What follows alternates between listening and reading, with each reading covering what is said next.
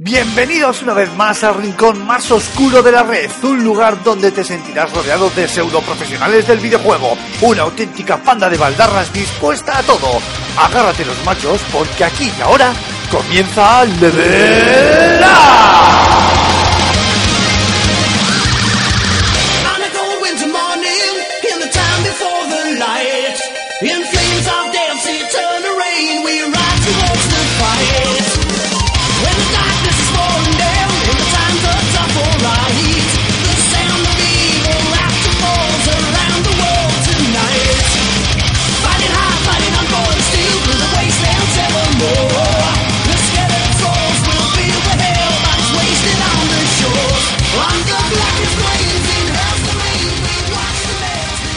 Buenas a todos, bienvenidos a este nuevo Level Up, el noveno programa ya. Y la verdad es que esta semana me encantaría poder empezar con un poquito más de salero, con un poquito más de gracia, pero por desgracia, valga la redundancia, me vais a permitir eh, que empiece, me vais a permitir, y es una pena, pero tengo que empezar eh, hablando un poco de la noticia del fallecimiento de Rachel Birk. Y aunque no vamos a hacer un monográfico de este tema, qué menos que por lo menos decirlo, haceroslo saber y dejar constancia de, de nuestra consternación por la muerte de esta desarrolladora muy conocida por la por su trabajo dentro del, del equipo de desarrolladores del, del emulador Dolphin, el emulador eh, por excelencia para, PC de la, de la GameCube y de la, y de la Wii, que con tan solo 23 años pues se ha quitado la vida tirándose por un puente en la ciudad de, de Nueva York eh, debido al, al acoso que recibía en Internet pues por parte de, de muchos descerebrados. Incluso uno de ellos del foro de 4chan, si no recuerdo mal, eh, fue la que le, bueno, le dio la idea de, que se arrojase por, dicho puente. Todo por su, por su condición de, de persona transexual. Eh, ya no se trata de hablar de machismo, no se trata de hablar de homofobia, no se trata de hablar de xenofobia, ya se trata de hablar de respeto. Vamos a ver si de una vez nos entra a todos en la cabeza que tenemos que respetarnos unos a otros y que la impunidad de la- del supuesto anonimato, porque es, es supuesto, realmente no, no es tal, de, Internet, eh, no nos da eh, pie a ninguno, a nadie, y es que nuestro propio cerebro nos lo tendría que dictar así para acosar a, una acosar a cualquier persona hasta el punto de que acabe por, por quitarse la vida. Descanse en paz y bueno, pues nuestras condolencias a, familiares, amigos, nuestras condolencias también un poco al, al mundo de esta industria que al final no es que haya perdido a un profesional o a una persona dedicada a ello, es que se ve arrastrada por, por, la miseria y por el, desazón y por el descerebre total de, de, cuatro, de cinco o de mil personas, me da igual que, se aprovechan de, de, bueno, de estas circunstancias para, para acosar a la gente y es algo que, que debemos de evitar.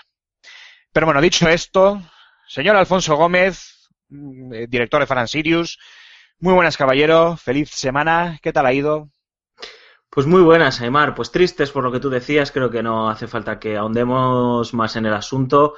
Eh, siempre todo lo que se diga, ya lo decía Antonio en el editorial que firmó toda la redacción de Valejuegos, es hablar poco.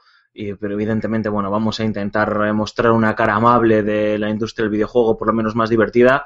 Eh, es una semana triste para todos los que nos consideramos gamers y para todos los que somos personas honradas y, bueno, personas con dos dedos de frente. Eh, un placer, como siempre, estar aquí. Noveno programa. Eh, esperemos no fallar, aunque la semana que viene se muestra complicada de narices. No sé cómo vamos a hacer el encaje de bolillos. Y Algo con haremos, ganas, con ganas, haremos. con ganas de hablar, que hay temas muy, muy jugosos y muy candentes. Muy bien. Antonio Santo, director de Valejuegos.com. Muy buenas, caballero. Feliz semana. ¿Qué tal ha ido? Hola, hola, pues, pues nada, mm, bien, lo que dice Alfonso y lo que has dicho tú, lo firmo al pie, no tengo mucho más que añadir aparte de lo que ya dije en el artículo, ha sido una semana triste una vez más por la confirmación de que sigue habiendo gente sin, sin, sin corazón y sin principios en, en este mundo. Pero bueno, no es algo que me sorprenda, simplemente animo desde aquí a todo el que nos oiga, bueno, cada vez que se encuentre con una situación de estas, a denunciarla y a decirle a quien hace un comentario fuera de lugar o desagradable o que es una falta de respeto, pues oye, esto no se puede hacer. Y dicho eso, como bien dice Alfonso, eh, la vida sigue, tenemos que seguir hablando de, de todos nuestros temas y tenemos que intentar entre todos hacer de esta, de esta industria un sitio un poquito mejor. O sea que en esa estamos. Correcto. Por mi parte os voy a hacer la vida imposible. Eso yo os lo digo desde ya. Que lo sepáis. O sea, nada, nada de una vida. No, o sea, conmigo no, eso no vale. Dicho lo cual, Hoy, hoy no está Rulo, cierto. no te digo nada y te lo digo todo. Y tampoco está, por cierto, nuestro querido eh, Julen, que no sé si se podrá eh, unir a lo largo del programa, así que lo dejamos en sorpresa, ¿eh? como hicimos la semana pasada, y que sea lo que Dios, que sea lo que Dios quiera. Eh, dicho lo cual, vamos a hacer un pequeño resumen de, de los temas de esta semana y, pues vaya, mm, novedad para variar. Vamos a empezar hablando de redoble de tambores, efectivamente, Konami y un nuevo capítulo de su culebrón en, en esto de la industria del videojuego, donde, bueno, ya os voy a preguntar y ya os voy a pasar el testigo para aclarar muy bien qué ha pasado con Silent Hill, qué pasa con esa retirada de la bolsa de, Nueva York y qué pasa en general con Konami, que se han fumado en las oficinas principales de Konami allí en Japón y qué, siroco les ha, les ha dado, que igual en realidad no es tan siroco como mucha gente cree y ahora ahondaremos en, en ese tema. Y en la segunda parte del programa, y aquí yo ya me vengo arriba, vamos a hablar de ese, de ese tráiler de presenta- ese tráiler mundial de presentación, el reveal trailer, ah, reveal trailer de Call of Duty Black Ops 3, que a mí personalmente me ha dejado un poco frío y que diga yo eso, ¿Ha sido un bostezo eso que he oído? que no. Ha sido un, sido un- ah, porque me he trabado con lo de reveal trailer, ¿sabes? Ha sido un gemido de placer. Y ha sido una cosa así como... Ay, pues una cosa de esas. Eh, así que nada, le daremos eh, un poquito de cera o no a ese Call of Duty a ver qué, bueno, qué novedades parece que va a traer el juego. Yo no me quiero ninguno, lo tengo que ver. Y bueno, y a ver qué nos ha parecido también ese, ese tráiler de presentación, etcétera, etcétera. Y en la, en, la, en la parte de la que estamos jugando, vamos a hablar esta semana de dos títulos. Por un lado, de esa eh, segunda parte, segundo episodio, eh, segundo tramo de Broken Age, que el amigo, nuestro compañero Alfonso le ha estado dando eh, y probando y nos va a dar sus impresiones. Y por otro lado, vamos a hablar de X, este nuevo eh, título de cartas a lo Hearthstone, pero bueno, con otras dinámicas, que parece que ha entrado pegando bastante fuerte en el mundillo y al que Antonio Santo no es que lo esté exprimiendo, es que ya no le queda una gota de sangre al juego.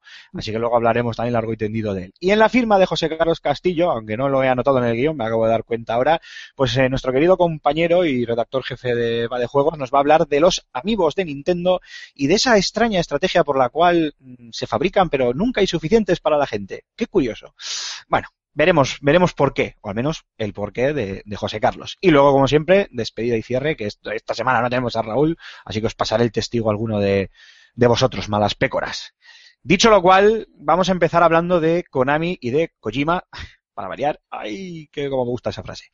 Y antes de nada, como hay que ponernos en liza, ya que hay mucho pastel para cortar, eh, yo os voy a pasar directamente el testigo, no me voy a molestar ni en explicar nada. Eh, te agradecería, Alfonso, que nos hicieras un breve resumen sobre lo que ha pasado hasta ahora con eh, la empresa Konami y con Hideo Kojima.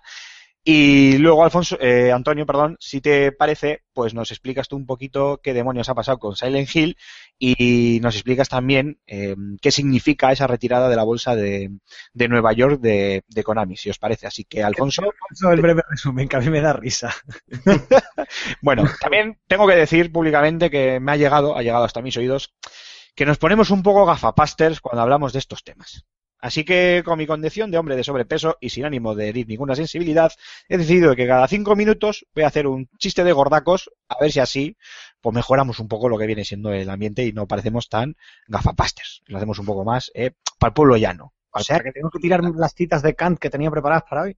Nada, Y todo eso, todo eso fuera y ya estáis sacando chistes de Jaimito Borromeo y del señor Barragán. Ostras, Jaimito Borromeo, ¿ese hombre está vivo aún? ¿O la droga ha acabado con él?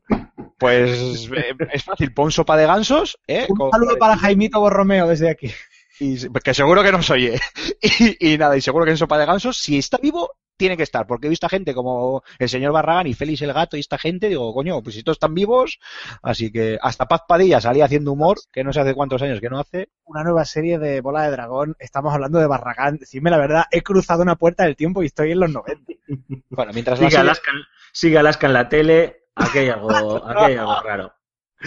Bueno, dicho lo cual, nos metemos en harina, señores. Alfonso, eh, ¿nos haces tú el breve, el breve resumen, por favor, de lo que ha pasado hasta ahora con Konami? Sí, voy a empalmar con lo de Silent Hills y la parte ¿Estamos ya más-? ¿Y acaba de empezar el programa? Efectivamente, porque no sabía cómo meter el verbo empalmar y, y me lo has dejado, me lo has dejado a huevo.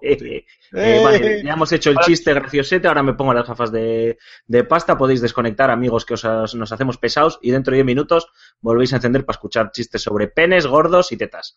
Perfecto. Dicho lo cual, voy a, repito, empalmar hasta Silent Hills y luego la parte tediosa de eh, números y economía y demás, que Antonio se ha hecho un máster, se está haciendo un máster esta, esta semana universo se está haciendo. sobre economía de videojuegos, es eh, pues para darle el Pulitzer, em, se la dejo a él. A ver, eh, la historia entre, eh, para res- resumir, entre Kojima y Konami sigue pues eh, donde la dejamos. Eh, no se sabe muy bien qué narices están pasando entre, entre el creativo japonés y la empresa nipona. Em, sigue apareciendo y desapareciendo el nombre en algunos de sus proyectos. Y la última coña marinera ha sido los premios que ha entregado la revista japonesa Famitsu, eh, en la que reconocían, entre otras cosas, a la franquicia Metal Gear. Y nadie de Kojima Productions acudió, acudió a, a recoger los galardones. Ni de Kojima Productions ni de Konami. Luego entraremos a valorar. Antonio tiene una hipótesis que, bueno, es una hipótesis, como la palabra indica, plausible, de por qué nadie de Konami ha ido ni nadie de Kojima Productions ha ido a recoger los, ¿Pero ha ido, galardones. ha ido alguien? ¿Alguien ha ido? No, ¿O- no, no, no, nadie, nadie, nadie fue, no fue nadie. Manda uno de Seúl a recoger. Sí, para que se los mandasen, efectivamente. Con Ah, el no, no. albarán allí para firmar. Ha mandado un dron Amazon para recogerlo y llevarlo a las oficinas. te pones cuando terminas con tu novio? Eh, bien, Bien.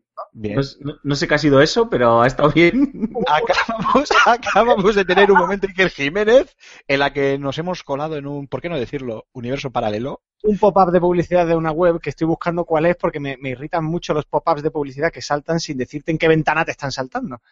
Ay, amigo Antonio, algún día descubrirás aplicaciones como ABP, AdBlock Plus, ¿eh? Y te quitarás los puñeteros pop-ups. Y el Las- pasa a la boca de mi futuro hijo, mamón. Ah, Pero es lo que hay. En algunas páginas hay que, hay que usarlo, créeme. Y sobre todo las porno. No lo digo por experiencia, que conste. Perdona, bueno, Con- seguimos, seguimos con el tema. Eh, así que eh, el affair con Konami, entre Konami y Kojima sigue, sigue donde lo dejamos hace unas semanas, Eh, pero además hay que sumarle ahora eh, la cancelación del desarrollo del prometedor Silent Hills, aquel eh, no sabemos si reboot, reinicio o vuelta de tuerca o interpretación de la franquicia Silent Hill, eh, nacida de la mente creativa de dos monstruos. Por un lado, el gordo del toro y por otro lado, eh, Hideo Kojima, que en el E3 del año pasado lo mostraron con ese PT, esa playable eh, teaser, ese teaser jugable que, bueno, pues que a unos cuantos nos hizo que se nos cayese la boca al suelo y manchásemos los calzoncillos de pánico y de terror. Eh, lo, lo confirmó al principio en un festival Guillermo del Toro cuando le preguntaron por el proyecto y él dijo que estaba, se daba por cancelado. Norman Reedus, el actor de The Walking Dead, que era quien iba a ser el que iba a poner la, la cara al protagonista del Silent Hills, eh, en Twitter también dijo que estaba muy apenado y que le daba mucha pena la situación. Konami durante unas horas eh, se mantuvo en, eh, en esa postura que está manteniendo con el afer de, de Kojima y con todo lo que está rodeando la empresa en las últimas semanas, en el que ni desmiento ni confirmo nada y nosotros seguimos trabajando en la franquicia Silent Hill y, y bueno, las cosas pues están, pero no están, pero todo sigue bien y es primavera y hay pajaritos y amapolas en el bosque. Y finalmente hicieron un comunicado, bueno, distribuyeron un comunicado a través de, de la eh, revista Kotaku en la que, eh, bueno, pues se confirmaban que efectivamente eh, este Silent Hills había sido cancelado, pero es muy gracioso, ya llega hasta, hasta qué punto ha llegado mi nivel de enfermedad con estos detalles, en cómo hablan de Guillermo del Toro y en cómo han empezado a referirse a Hideo Kojima, es decir, antes hablaban de Hideo Kojima o de Kojima-san y ahora ya es el señor Kojima. Sí, sí. Es como ya empezamos ya a ningunearle, no es el señor Kojima. Sí, sí. Y No sé, Guillermo, en siguientes evoluciones cómo va a ser este, este puto señor. o- no, no sabemos muy bien cómo, cómo se van a referir a,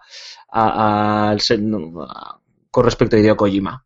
Esto es lo que ha pasado en la parte fácil de explicar de las eh, historietas de, de Konami de esta semana. Pero Luego tenemos un revuelo que yo creo que es más una paja mental eh, o una gallola que nos hemos hecho la prensa eh, cuando Konami ha anunciado que se salían de la bolsa de Nueva York. Y bueno, ya ahí hemos podido leer, Antonio, de todo. O sea, hemos leído que Konami chapa, que Konami va a explotar, que lo van a comprar, que vende el, el Pro Evolution Soccer a 2K, que es un, bueno, bueno, un- una locura. Así que bueno, Antonio, ¿puedes explicarnos un poco qué ha pasado ahí? ¿Cuánto hay ahí de información? ¿Cuánto hay de relevancia? Quieto parado. Quieto parado. Antes de que empiece el señor Antonio, tú tienes una Play 4, ¿verdad, Alfonso? Tengo una Play 4, sí. ¿Tienes descargado a PT? La demo. Sí. Y mi Play 4 está ya en eBay, a 1000 Eso, euros. eso te iba a decir. Mil euracos que tienes una Play, ¿eh? De puta madre. Ah, Y esto es, y esto, que conste que esto es noticia, que es verdad, ¿eh? Que en eBay se está, se está vendiendo PlayStation 4. la ha puesto a la venta. De ahí a que se venda, Sí, sí, pero bueno, con dos cojones. Como alguien se lo compre. Lo digo- normal es que, es que el PT este desaparezca de las consolas. Mm, bueno, eh, ahora sí, Antonio, eh, que no sé qué pasa, que también, menos mal que la gente no lo está viendo, te me estás duplicando, te veo doble y te juro por Dios que no he bebido. Lo ¿Qué? juro. Todavía, ¿no? Todavía, pero me, me voy a dar a la, con vosotros me voy a dar a la bebida fijo. Eh, nada, a ver, el tema de la bolsa que te preguntaba Alfonso. Eh, vale, a ver, esto es más fácil de lo que de explicar de lo que parece siempre que no empecemos a sacar términos técnicos para entendernos qué implica, lo primero, qué implica estar en una bolsa determinada. Hoy en día el mercado financiero es mundial, es decir, yo me puedo comprar acciones de, en la bolsa de Tokio. El único problema es que tendré que pagar más comisiones que si es la bolsa de Madrid. Con lo cual, ¿para qué estaba Konami en la bolsa de Nueva York? Pues para atraer inversores norteamericanos con unas condiciones más ventajosas que si se tienen que ir a la bolsa de Tokio y también para que les sea más cómodo por una cuestión de horario. ¿Por qué se va? Pues porque no tenía volumen de negocio. Igual que otras muchas compañías como Ubisoft o Square Enix que no tienen un volumen de negocio importante en Estados Unidos, en intercambio de acciones, ojo, no en ventas. O sea, un mercado, o sea, un, que no tiene un volumen de negocio financiero de importancia, pues esta gente ha hecho cuenta y ha dicho, oye, me está costando 5 millones de dólares estar aquí al año, estoy teniendo una, un intercambio de acciones muy bajo, ¿para qué? ¿Qué hago aquí? Eh, me voy de aquí, el que quiera comprar acciones que se venga a Tokio, que ya tengo un montón de inversores estadounidenses haciendo negocios allí, y siempre tienen la opción de llamarme por teléfono y lo que es el mercado extrabursátil, es decir, pues, tratos de tú a tú sin tener que pasar por la, por la bolsa principal. Es una medida económica que no solamente no, no indica una crisis, sino que es que además es perfectamente racional. Si a ti te cuesta dinero, si tú tienes cinco tiendas y te cuesta dinero tener una de ellas, no tiene sentido que la mantengas abierta por el que dirán. Lo que pasa es que la noticia llega en un momento en el que es muy propicio que, que se malinterprete y que se entienda mal. Bueno, y también para especular y empezar a sacar a bola de cristal. Claro, claro, vamos a ver, que, que con esto no quiero decir que no haya ningún problema con, con eh, económico con Konami.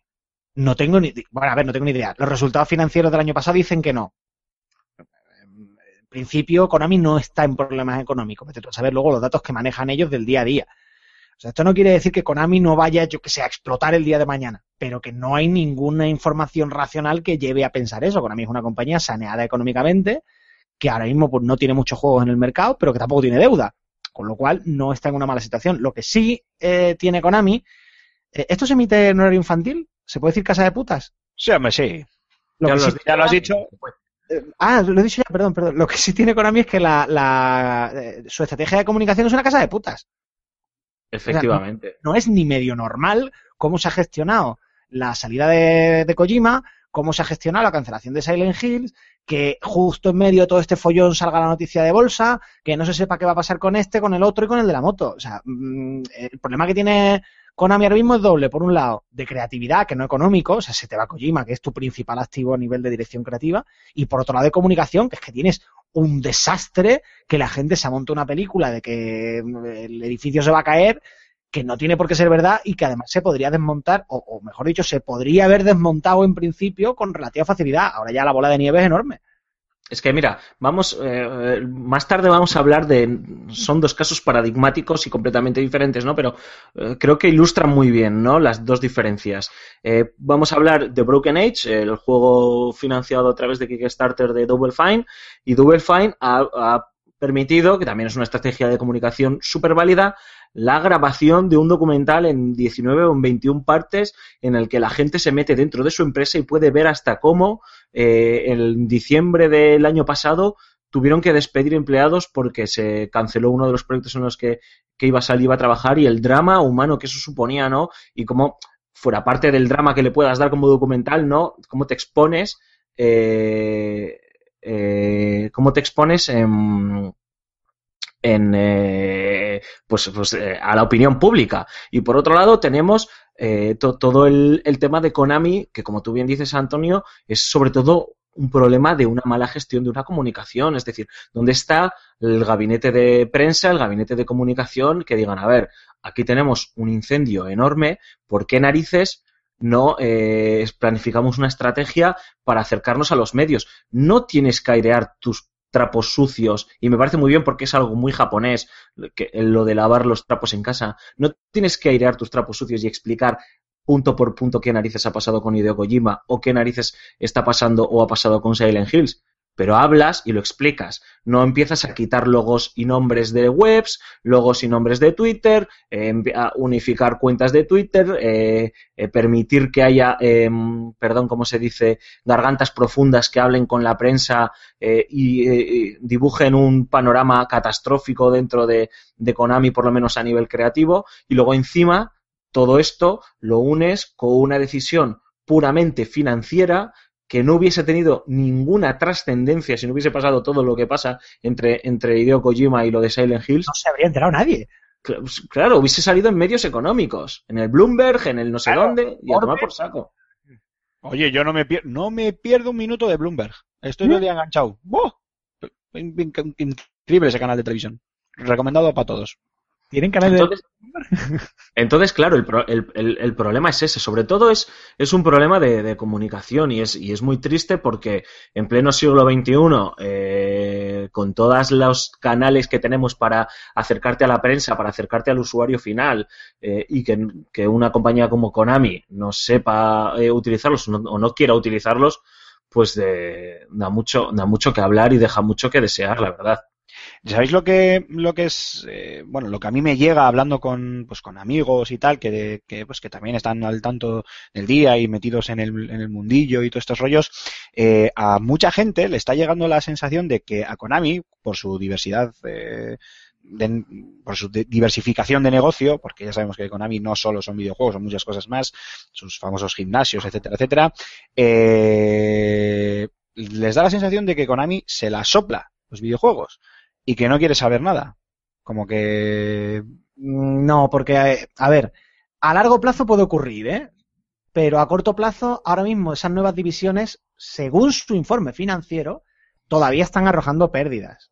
Muy pocas y no es preocupante para un negocio recién montado y tal, o sea, financieramente no es una cosa preocupante, pero todavía arrojan pérdidas. ¿Para qué vas a cerrar otra parte de tu compañía que te cubre todas esas pérdidas y te permite mantener abierto el kiosco nuevo? O sea, no tendría sentido. Sí, porque de Claro. hecho, cre- creo, perdona, Alfonso, creo que eras tú, Antonio, el que decías en tu artículo que eh, solo la, la mierda, mm, con- que por favor que la gente me entiende, cuando digo la mierda digo por, por pequeño, o sea, el Ground Zeroes, que ni siquiera es un juego, es, Claro, es una demo. es una demo, eh, y le, ha, le ha supuesto creo que era una sexta parte de sus beneficios, ¿puede ser? Sí, sí. Oh, pues ahí, ahí es nada, como, como para... de lo que pasa con Kojima, luego hablaremos de eso, pero vamos. Claro, además, Ay, Perdona, perdona, Alfonso, ya termino. Que simplemente creo que el, el, el, eh, Konami sí le interesan los videojuegos a nivel económico, otra cosa es a nivel creativo o a nivel de calidad lo que le interese o le deje de, de interesar. Pero supongo que eso es otro debate, eh, iba a decir totalmente distinto, no tan distinto porque al final son paralelos, pero, pero bueno, sería otro, otro debate. Perdona, Alfonso, decías. Macho, me siento como Emilio Pérez de Rozas, tío, que nunca le dejan hablar en el partido de las 12. Bueno, he dicho lo cual, un saludo, perdona, un saludo para mí. Eh, He dormido Eh. Estaba a puntito. En, eh, eh, yo creo que ya podemos hilar con lo de con lo de Kojima, ¿no? Con lo que voy a decir yo para avanzar en el debate y tampoco ser muy muy pelmas en este sentido. Eh, em, desarrollar un Silent Hills o desarrollar un Metal Gear es caro, es caro de narices y lleva mucho tiempo. Y Hideo Kojima es un señor que todos le conocemos eh, que no escatima en gastos y que si tiene que tirarse encima un- el tiempo que él considere necesario para producir y desarrollar el videojuego que él, que él considera que tiene que estar a la altura de su legado, pues eh, se va a tomar el tiempo que necesite y se va a gastar la pasta que necesite. Y, y, y en Konami eso, pues joder, como en todas las empresas, sienta mal, pero bueno, es tu fuerza creativa, está claro. No sabemos qué ha pasado, podemos intuir un poco por dónde van los tiros y Antonio creo que también, si no lo refleja en el artículo, lo hemos hablado esta semana largo entendido varias veces, ¿no? Esto tiene pinta de que el señor Kojima ya quiere pasar página, eh, Metal Gear supone todavía un activo muy importante dentro de, la casa y no quieren perderlo y es más sencillo eh, despedir o deshacerse de un tío como Hideo Kojima, por mucho que nos duele y por mucho que nosotros podamos, incluso en este sentido, sin conocer toda la historia, ponernos del lado de Hideo Kojima, que no sabemos qué ha pasado, que a lo mejor tendríamos que estar del lado de Konami, ¿no? Eh, por mucho que nos duela, es mucho más sencillo despedirse de este señor e intentar contratar un director creativo y otro equipo nuevo, muchísimo más barato, que puedas continuar eh, con, con, este, con este legado. Singo Sivas, que ha sido el productor de la franquicia eh, Pro Evolution Soccer durante, des, desde su inicio hasta hace tres años, se ha marchado y nadie sabe dónde está. Vale, la franquicia Pro Evolution Soccer está como está, pero sigue dando pasta. Sí, y sí. sigue funcionándole a, Kon- a Konami. Y en Japón va como un puñetero tiro el Winning Eleven, que es el Pro Evolution Soccer aquí en Europa. Entonces, pues bueno, pues es que tenemos que entender como con Nintendo, tenemos que entender dentro de su, dentro de, de su propio contexto, dentro de su propio país, lo que es Konami. Y ojo, hay otras fuentes que hablan de que Konami siente que está perdiendo el tren del salto al videojuego móvil. Como bien dijo Antonio, cuando hablamos del tema de Nintendo, lo importante que es esa tarta en Japón, solo en Japón. Y está viendo cómo compañías como Nintendo, pero Square Enix o Capcom es- están, eh, se han subido a ese carro y ellos no, no están haciendo esa transición correctamente. Entonces a lo mejor tienes que desprenderte de otros lastres para apostar por otros nichos de mercado, por otras oportunidades de mercado. Yo voy a hacer una lanza a, favor de lo- los ejecutivos de Konami, así en abstracto, de los ejecutivos en general, porque eh, esto que voy a decir es muy impopular, pero es que hace falta la gente que piensa solo en la pasta. Eh, ¡Uh, tía chungo, tía chungo! el, el- probablemente la raíz de este problema sea, eh, como, como bien apunta Alfonso, al final, en el fondo, una lucha de egos. Konami quiere que los juegos se hagan de una forma determinada y Kojima los quiere hacer de otra forma. Eh, Uno está pensando solamente en la pasta, otro estará pensando más en un aspecto creativo. Ninguno de los dos tiene razón de por sí, eh, o, mejor dicho, ninguno de los dos tiene por qué tener razón a priori, y ninguno de los dos eh, puede vivir sin el otro.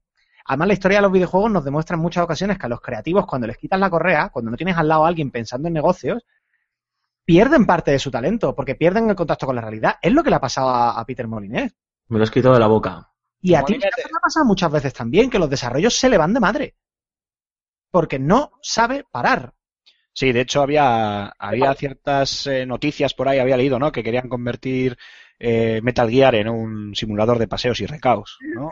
Creo que era. Lo que- lo- a donde quiero llegar con esto es que eh, yo no sé aquí quién tiene razón en esta historia, pero los creativos suelen ser muy malos directores. Eh, directores de, temas de dinero, me refiero. Y los videojuegos son un negocio y necesitan generar dinero para seguir en marcha.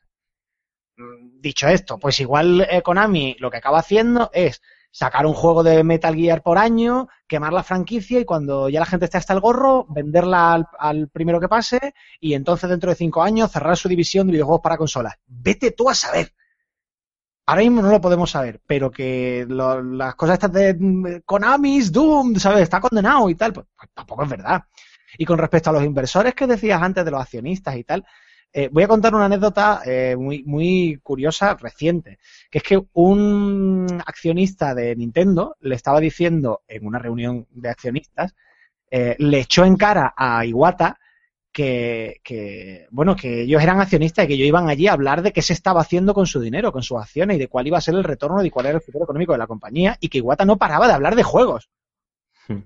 Y se estaba y dice, oiga, que a mí me importa un pimiento esto de los videojuegos. Yo quiero saber qué me va a dar usted a mí a cambio de mi inversión. O me lo dice o vendo mis acciones.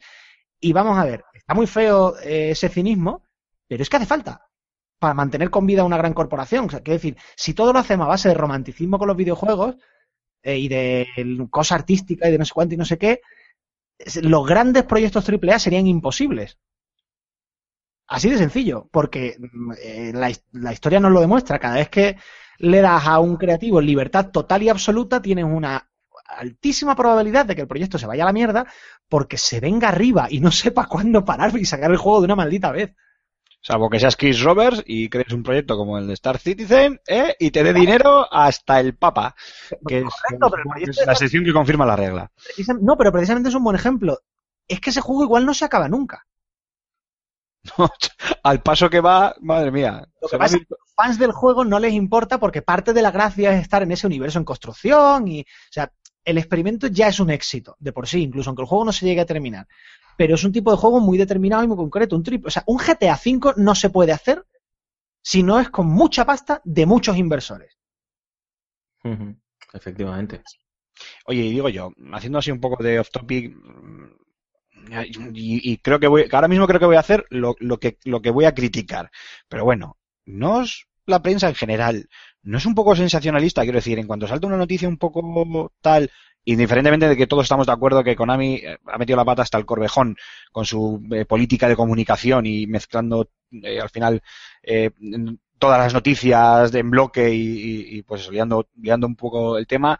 Eh, ¿No estamos un poco a la que saltamos para tirarnos todos, generalizo, pues para no empezar a señalar con el dedo, que, que tampoco es plan y tampoco sabría. Eh, pero no estamos eso, ¿no? como a la que salta en plan para tirarnos a la yugular de, pues lo que decías tú, ¿no, Antonio? Ah, ah, Konami está abocada al infierno. Hombre, Pues a mí por lo menos me ha quedado esa sensación. Permíteme, Antonio, y luego ya te cedo la palabra, eh, porque creo que suena a que nos damos cera en el lomo, pero bueno, es que en castellano por lo menos somos los únicos que hemos tratado este tema de Konami, o por lo menos en Bad de Juegos Antonio ha tratado el tema de Konami con un poco de seriedad, pero voy a romper una lanza a favor de, de la prensa, porque la prensa ha estado haciendo lo que tenía que hacer cuando tú has alimentado eso. O sea, volvemos a... a- Eh, que yo a no he sido, eh, lo juro. Tú no, tú no. Eh, tu, tu otro yo japonés en Konami. Eh, cuando tú como Konami has, has- alimentado esto con tu silencio, con tu eh, eh, opacidad frente a la prensa, tus mm, pocas ganas de dar cualquier explicación y eh, alimentar pues los bulos, alimentar a los, las, los, los anónimos, las gargantas profundas. Al final la prensa hoy día vive del segundo a segundo, minuto a minuto, no hay tiempo para el análisis, no hay tiempo para la reflexión. Lo dije el otro día en un tuit cuando Antonio sacó, no sé si el, el reportaje de qué significaba que Konami se fuese de, de, la bolsa neoyorquina o, o el reportaje que hizo sobre qué es lo que está pasando en Konami. Dije, estos artículos el lector medio de videojuegos ni los lee ni le interesa. Y tú lo has dicho antes, con todo el respeto al, al grueso de nuestra audiencia, y ahora es cuando apagan nuevamente, estos debates no les interesa un cojón, ni un pepino, pero hay que hacerlos porque es importante. También conocer qué pasa en, en las tripas del sector del videojuego. Y la prensa, pues está para lo que está y alimenta lo que le interesa y sobre todo en los tiempos que corren, ¿no? Y yo ahí quiero romper, entre comillas, una lanza a, a- a favor, a favor de la prensa, sobre todo cuando Konami no ha hecho bien los deberes. Si Konami hubiese hecho bien los deberes, entonces sí que podríamos decir, pues que como siempre, hay una cantidad de mala praxis exagerada en la prensa nacional y en la prensa internacional. Antonio, todo tuyo. Nada. Eh, Antonio, antes de que... Y digo yo, ¿esto no será una estrategia de marketing ideada por Kojima para Metal Gear 6? Va, eso ya entramos con la conspiranoia. va, que sí. A que sí. Todo, ¿eh? Lo de la bolsa, lo de Silent Hill, Guillermo del Toro, lo del Metal Gear 5, lo de Canavero. Estoy convencido de ello, ¿eh? Pensarlo. Dale una vuelta, Antonio, tú que investigas bien. Kojima tiene una fama de genio del marketing completamente inmerecida. O sea, no entiendo muy bien de dónde viene esa fama de haber diseñado. O sea, quiero decir, pues hace buenos juegos, pero a nivel de marketing, más allá de la coña que hizo con. con. eh, con Leñe, como para anunciar eh, The Phantom el robot este, ¿no? El- pero que tampoco estamos hablando de una genialidad que haya pasado la historia de la publicidad. No sé, esa fama de repente de genio del mal que tiene Kojima. Bueno, bueno, oye, eh, pues la ha surgido y la ha surgido. Supongo que también si en, todos los ámbitos, en todos los ámbitos de la vida pasa. Al final, eh, muchas veces gente que no se lo merece se acaba llevando una, una fama por un da igual, iba a decir por un trabajo, no tiene por qué ser un trabajo, ¿no? Pero a veces esas cosas pasan, ¿no? Pues por un trabajo, por un hecho, por un, por un acto específico o por una actuación y, y se le tilda de, de héroe o de mago de las finanzas o de lo que fuere, cuando luego realmente pues no lo es o no lo fue. ¿A qué me Sí, viene? ¿no? pero coño, pues en este país es un ejemplo muy claro y se me acaba de ir la olla con lo que voy a decir, pero es la puta verdad. Eh, es el Cid, el Cid campeador, que todo el mundo ha visto la película de Charlon Heston y es como, hostia, el Cid. Y el Cid era un carnicero de mucho cuidado. Pero como tiene su cantar, pues venga, apaga y vámonos. Pero bueno. Lo de decíais de, de si, bueno, si se le ha dado demasiada bola, eh, básicamente estoy de acuerdo con Alfonso. Solo voy a recordar una frase de, bueno, bueno, no cito exactamente, ¿no? De, de la verdad, de una novela de Terry Pratchett, que hablaba de que la, la prensa habla de lo que es de interés público, que no es siempre lo que le interesa al público. Porque si habláramos solamente de lo que le interesa al público, probablemente solo sacaríamos vídeos de gatitos y bebés. Y alguno que otro de escotazos. Pues eso, que de vez en cuando hay que hablar de, de este tipo de cosas.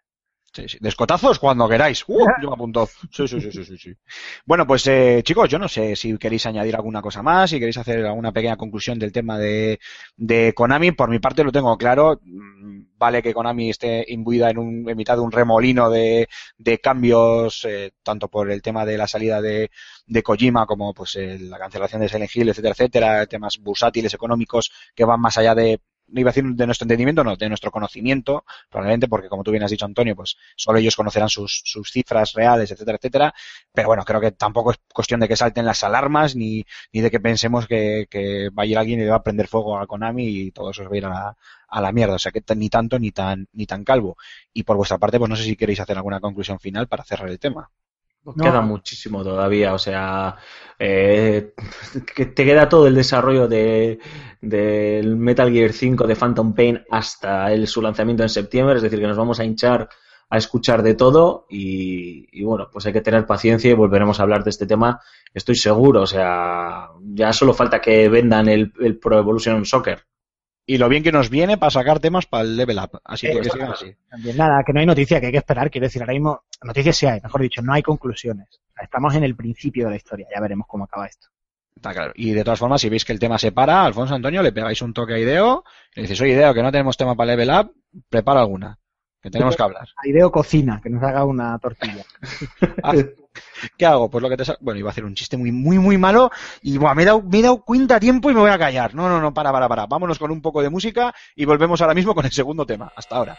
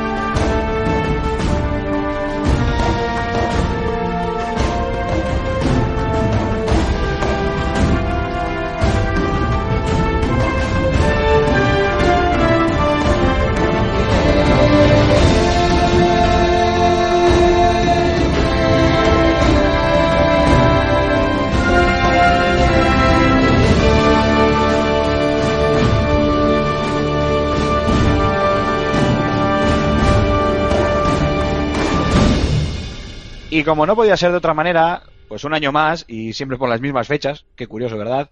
Ya tenemos aquí el primer tráiler revelación de, de, este nuevo, del nuevo Call of Duty, del Call of Duty de este, de este año, que no va a ser otro que el Black Ops 3 de, de Treyarch. Para mí, lo digo desde ya, la mejor desarrolladora de, de Call of Duty que hay ahora mismo en, en Liza frente a, Infinity War y, y Sledgehammer Games. Eh, dicho esto, mm, el tráiler, bueno, pues ha traído también riadas de información de, del juego. Lo voy a intentar hacer de memoria y me vais a corregir vosotros, chicos, si me equivoco. Pero, por ejemplo, ya sabemos, eh, fuera parte de lo visto en el tráiler, que bueno, pues poco más que ver un poco la calidad gráfica que va a poder tener el juego y un poco el aspecto. Ya sabemos que se sitúa en el año 2060, 35 años después de los acontecimientos acaecidos en el Black Ops 2.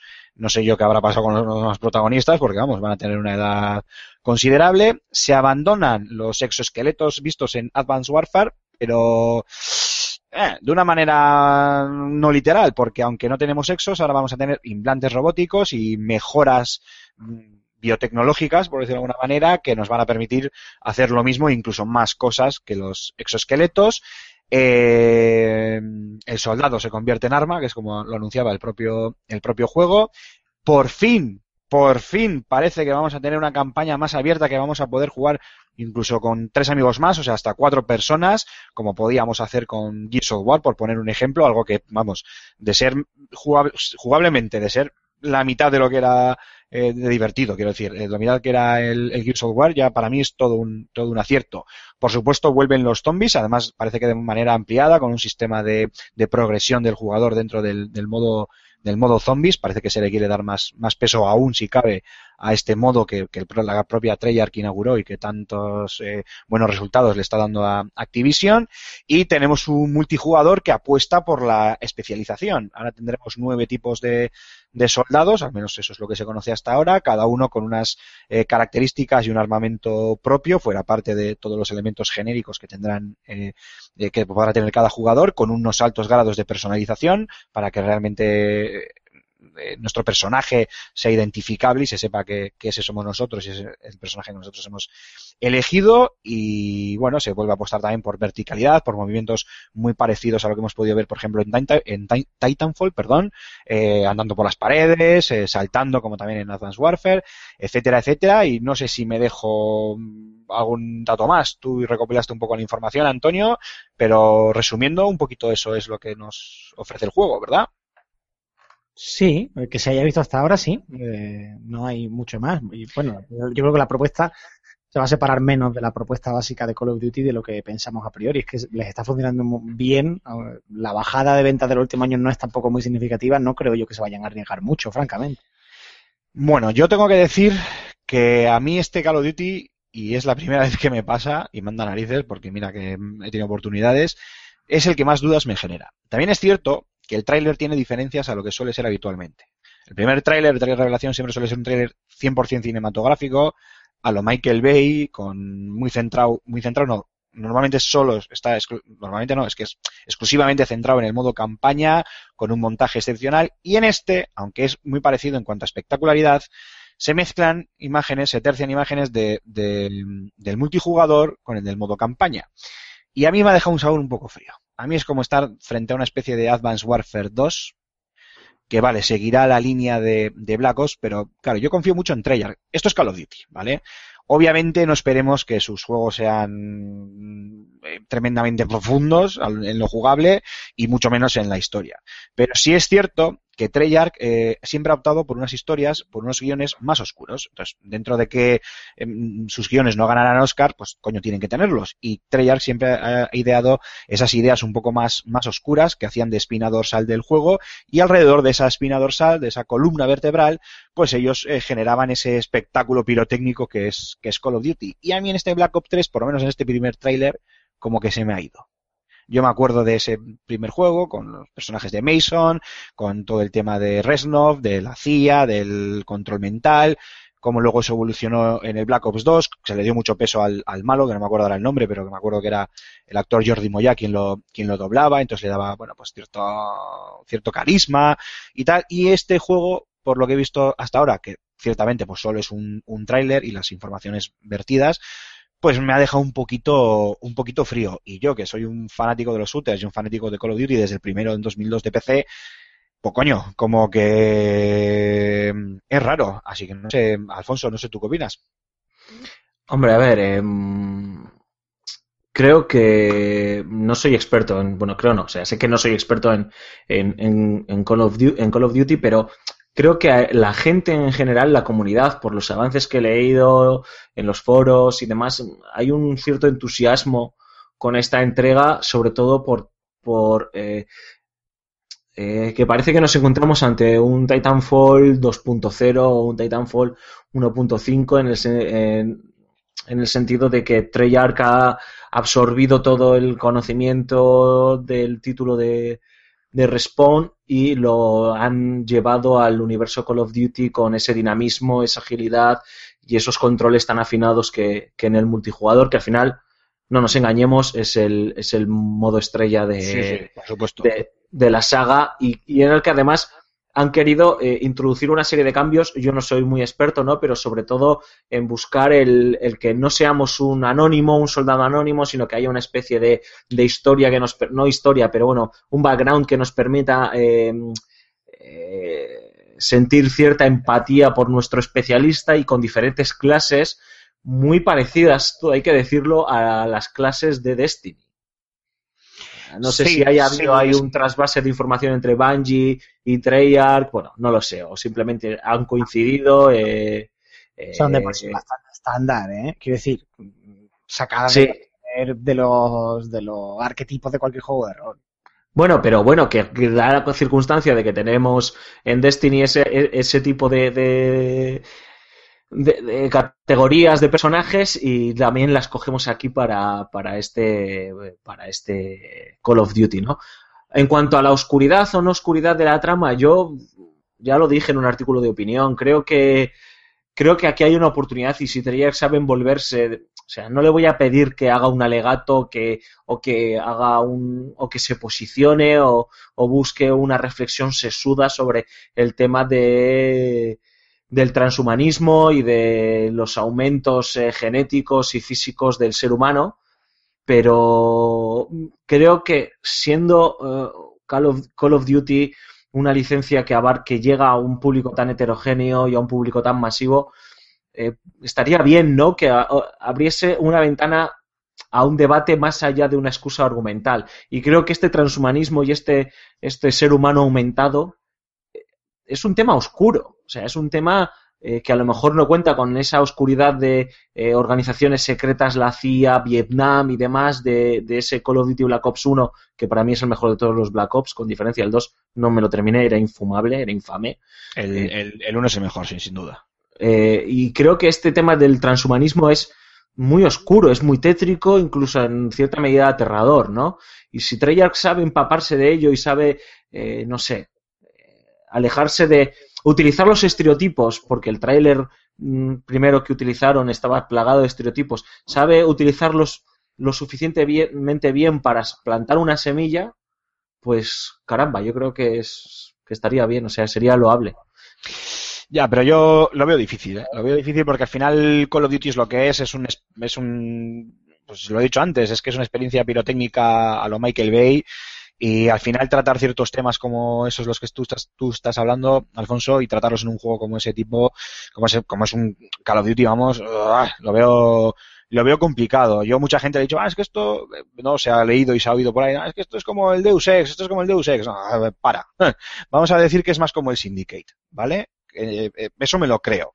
Que el Syndicate también tenía las mejoras, los implantes, tal y cual, pero al final era un shooter puro y duro. Obviamente, por si alguien quiere hilar fino y quiere tocarme lo que no voy a decir ahora, cuando hablo de Syndicate hablo del reboot FPS que salió hace un par de años, ¿eh? No hablo del original de los años 90 o no sé cuándo es. Eh, Una cosa, lo que dice Alfonso del- de las clases de personaje, yo creo que eso va más orientado a, a la narrativa de los torneos.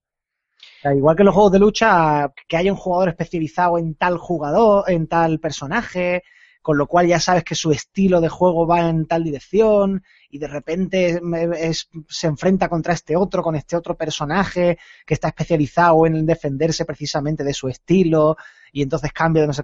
Es, es un tipo de interacción extra que le da mucha, mucha narrativa, que digamos que facilita el crear un discurso alrededor de un torneo, que no sea simplemente Buscan, pegando ese tipo.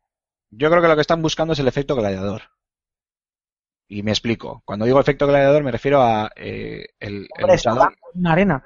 ¿Eh? ¿Perdona? Hombres sudorosos abrazados en una arena. No, ¿y cómo me conoces, bribón? Mm, No. ¿Has estado alguna vez en esa sauna de hombres? ¿No he visto la esa de aterriza como puedas?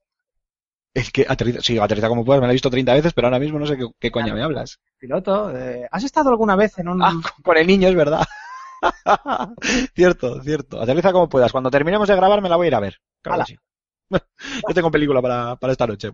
No, pero lo que decía, el efecto, yo creo que lo que buscan es el efecto gladiador, ¿no? El, el luchador que sale a la arena y por su indumentaria, su casco, su arma, se identifica, se sabe cuál es su fuerte y, y se le loa con honores y se grita y se aplaude, ¿no? Pues yo creo que buscan un poco eso, ¿no? La especialización de los jugadores, que eso va a cambiar mucho los torneos de, de eSports, sin ser yo ningún experto en torneos de eSports de Call of Duty, pero eh, a sabiendas de lo que es un Call of Duty, que paso le he metido muchísimas, muchísimas, muchísimas, muchísimas, muchísimas, muchísimas, muchísimas, muchísimas, muchísimas horas, eh, yo creo que, se, bueno, pues eso, ¿no? Lo que decía, eh, lo que buscan es eh, que cada jugador, especialmente eh, los mejores, ¿no? Pues se identifiquen con un personaje específico, con unas características específicas. Un poco en, eh, pues en relación a lo que decías tú, ¿no, Antonio? El hecho de, de decir, mira, este es fulanito de tal, lo sé porque lleva, primero físicamente te van a dejar eh, personalizarlo, personalizarlo mucho, incluyendo las, los skins de las armas, etcétera, etcétera, que se va, van a, se supone que van a permitir una personalización nunca antes vista. Y un poco eso, ¿no? De identificar el, el jugador en, en la pantalla, el, el muñeco de la pantalla, con el jugador en la vida real, ¿no? En el jugador de carne y hueso. Y además esta especialización, perdón, va también a suponer un, pequeño cambio a nivel jugable, eh, tanto para los jugadores eh, casuales o asiduos del online, como los profesionales de, torneos, porque, claro, ya no somos un soldado más, ¿no? Somos el soldado y, como muy bien ha dicho Antonio, nos enfrentaremos unos a otros, cada uno con nuestras características, en una partida que intentará, que deberemos intentar compensar, ¿no? Nuestras fuerzas con las del, con las del equipo, con las del equipo contrario. Pero más allá de eso, ha- hace falta verlo en movimiento, hace falta vídeos, gameplays. Yo doy por hecho que en el E3 caerá todo lo habido y por, y por haber. Supongo que tanto de la historia de la campaña como de, como del multiplayer. Y, y aunque digas, eh, Alfonso, que obviamente tienes toda la razón y estoy contigo, ¿eh? el, multiplayer es la, la- el, el punto de inflexión de, de los Call of Duty desde, pues yo creo que desde el, desde el Modern Warfare, eh, eh, o incluso puede que antes. Eh, yo sin duda, joder, pues siendo Treyarch y, y siendo siempre la desarrolladora que más me ha gustado desde ese World at War y después con, con los Black Ops y demás, coño, pues yo sí tengo ganas de ver un poquito cómo va a ser esa campaña y sobre todo siendo Call of Duty con lo scriptada que es, con lo línea recta que es, pues el hecho de que la vayan a hacer cooperativo creo que es, coño, muy loable y muy de aplaudir, que vale, no están innovando, no es nada que no hayamos visto en otros juegos, pero por fin jugar con hasta cuatro amigos la campaña de Call of Duty, yo creo que eso, no sé qué os parecerá a vosotros, es realmente un, un- un paso adelante en la saga de cojones. A mí ya francamente me da una pereza con of Duty, la verdad. Pues no sé por qué, si cada juego es un, vamos, un, es, ay, no me sale la palabra. Iba a decir que es innova- innovación pura. A ver, en general es que yo creo que, es muy difícil que un juego pueda cada año encontrar la manera de sorprender, es que no, no da tiempo. Ya, lo que pasa que ahora es- está la trampa, ¿no? De que, vale, cada año vamos a tener un Call of Duty, pero en realidad es cada tres años. O sea, yo creo que ahora va a haber que empezar a diferenciar muy bien las diferentes subsagas que nazcan dentro de, de Call of Duty, porque claro, eh, Call of Duty Ghost de, de Infinity War no tiene nada que ver, eh, que se me entienda lo que quiero decir, ¿eh? No tiene nada que ver con, con la, con la historia de Black Ops. Vale, a nivel jugable sigue siendo Call of Duty, campaña, zombies o modo horda o como quieras llamarlo, lo que quiera que tengas, y el multijugador. Y todos con las mismas premisas. Pero no te puedes alejar mucho de la fórmula original porque Eso no es. tanto, es que es así. Ya, pero también es cierto que Treyarch son los que más se atreven. Porque normalmente si alguien intenta meter alguna cosa, aunque a veces sea con calzador, suelen ser los chicos de Treyarch. Así que, no sé, Alfonso, que te, te tengo muy callado. Voy a ser un poco impopular y Un poco más, quieres decir. más. Y sobre todo nos, nos- ya nos van a poner el- la etiqueta de gafapastas. pero, o sea, no es postureo. Eh, Treyarch es una desarrolladora competente, o sea, tampoco nos vamos aquí a hacernos gallolas hablando de Treyarch, que Treyarch cogió, le cayó la guinda de Call of Duty. y- empatado estos de Treyarch? ¿Eh? ¿Con quién han empatado estos de Treyarch? Vamos a ver. efectivamente, Treyarch ha tenido la potra de que ah, los dos grandes directores creativos de Infinity Ward 2015 en su momento se piraron de, de Activision como se piraron y se quedó Infinity Ward, pues eso, pues como se pudo quedar, o sea, ha so- ha sobrevivido y no ha levantado cabeza. Hay que ver el, el Ghost, es un desastre y es el peor Call of Duty de los que dicen que entienden el peor Call of Duty de los últimos años y a partir de ahí se, vio- se ha visto eh, el desgaste eh, que está sufriendo la, franquicia con, con bajada en ventas que ya quisieran muchas de las franquicias que se lanzan anualmente tener esas bajadas en ventas que está teniendo la Call of Duty, ¿no? Pero bueno, que ya es, que no está en una tendencia al alza, que ya no entusiasma eh, a los jugadores como entusiasmaba antes, en general, eh, estoy hablando en general, que ya no a la, prensa en general también como entusiasmaba antes y denota que tiene que ocurrir algo y caramba, eh, es que Treyarch ahora es la que le queda liderar, pero que no nos engañemos, o sea, ¿quién era Treyarch hasta antes de, de este de, de, que se partiese Infinity War por la mitad? Era el patito feo de, Acti- eh, de la franquicia eh, Call of Duty, hacía los ports cutres a las consolas eh, menores y, y quien se llevaba todas las loas y quien llevaba todo el peso creativo y de innovación era pues eh, Sampela y el otro en Infinity War. Entonces, pues bueno, yo de hecho esperaba y deseaba y ahí sí que a mí me la hubiese puesto como una plancha eh, que hubiesen vuelto a la Segunda Guerra Mundial. Sinceramente, se hablaba mucho y parecía que estábamos hablando de un World at War que me parece un título competitísimo por parte de Treyarch, que Sí, parecía que íbamos a volver a un World at War 2 y, y- y me he llevado un, un verdadero chasco. Eh, creo que ya no se hacen suficientes juegos de la Segunda Guerra Mundial. Fíjate lo que os digo. Es que, de todas formas, tienen otras guerras. Quiero decir, eh, el otro día leí o, oí o leí, no sé, un comentario que a mí, a mí me, me parece desacertado, o sea, me parece que no, que no, que no acierta y que no atina que decían que, que al final eh, Black Ops lo único que había conseguido era no contar nada de, no decir nada de la guerra de Vietnam. Yo creo que Black Ops nunca estuvo en la intención de, de Treyarch ni de Activision ni de nadie en- en- dentro de los equipos de Call of Duty ponerse a contar eh, específicamente lo que era la, lo que era lo que fue la guerra de, de, de Vietnam. Pues por ejemplo, ahí tienen, anda que no tienen ahí para tirar y además una ambientación cojonuda. Yo me acuerdo de aquellos juegos de, era Bitcoin, creo que se llamaban, de, de PC que eran cojonudísimos, llenos shooters, y estaban súper bien ambientados, con la música de los Rolling, con, bueno, con, un, con las famosas trampas de los, de los, eh, Del Vietcong.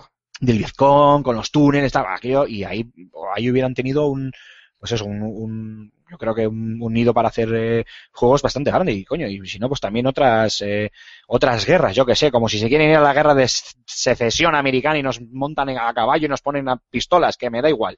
Pero me parece que se le está yendo un poco la olla con esto de irse para adelante en el futuro, ya estamos en el año 2060, implantes, Ten en cuenta que si quieres vender millones y millones y millones de unidades de un juego, no te puedes permitir polémicas ideológicas. Entonces, si te metes en una guerra que esté todavía fresca en la memoria de la gente, eh, quieras o no, de alguna forma estás dando un mensaje, te estás posicionando. Lo más que te puedes acercar es Vietnam porque está ya requete, requete contada en, en el cine y en la literatura y en todas partes. Pero incluso con Vietnam, creo fue fue Víctor, ¿no? Fue Chico Nuclear el que dijo lo de único que conseguido no dice nada de Vietnam, incluso sobre Ah, pues mira.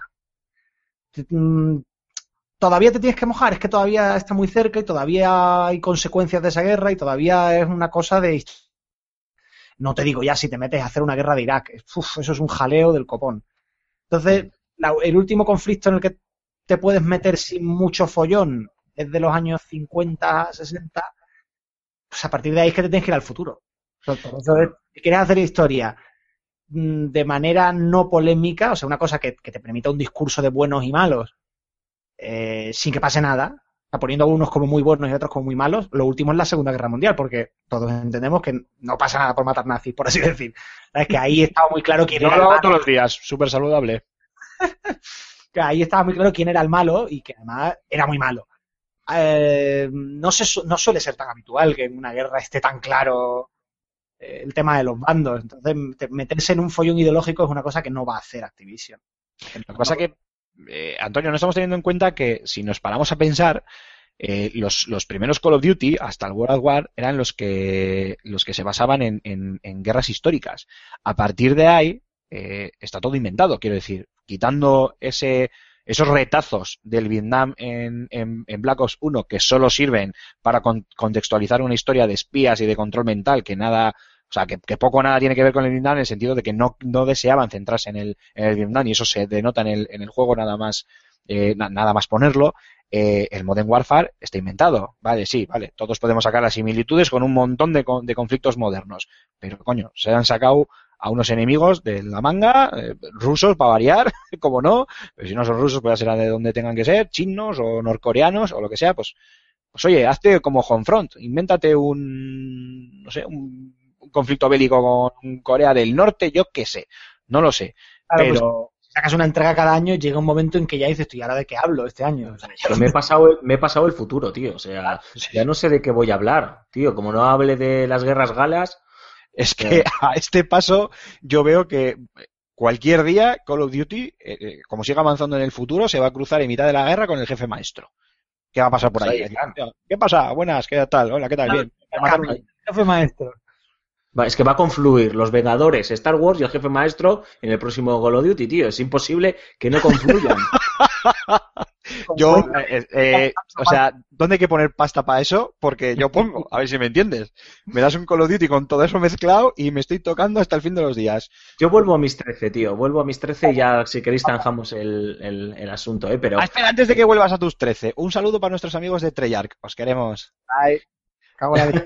Ahora Sí, ya puedes hombre, no, les, les queremos y admiramos su trabajo y, y, oye, que hay que tener, os- ostras, hay que, hay que tener los huevos bien grandes para sacar esta franquicia y que siga vendiendo, ¿no? E intentar aportar un granito de, de arena en la historia de esta saga y, y, bueno, y que, y que siga siendo lo que es. O sea, al final es... eh, Sí, pero que una Transformers no es el sitio para intentar ser un artista, ya está, si es que es lo único que estamos diciendo. Efectivamente, yo por eso digo, mira, macho, volvamos a la Segunda Guerra Mundial, que a mí me encantaría. o sea, hay multitud de conflictos dentro de la historia de la Segunda Guerra Mundial que no se han tratado en un videojuego.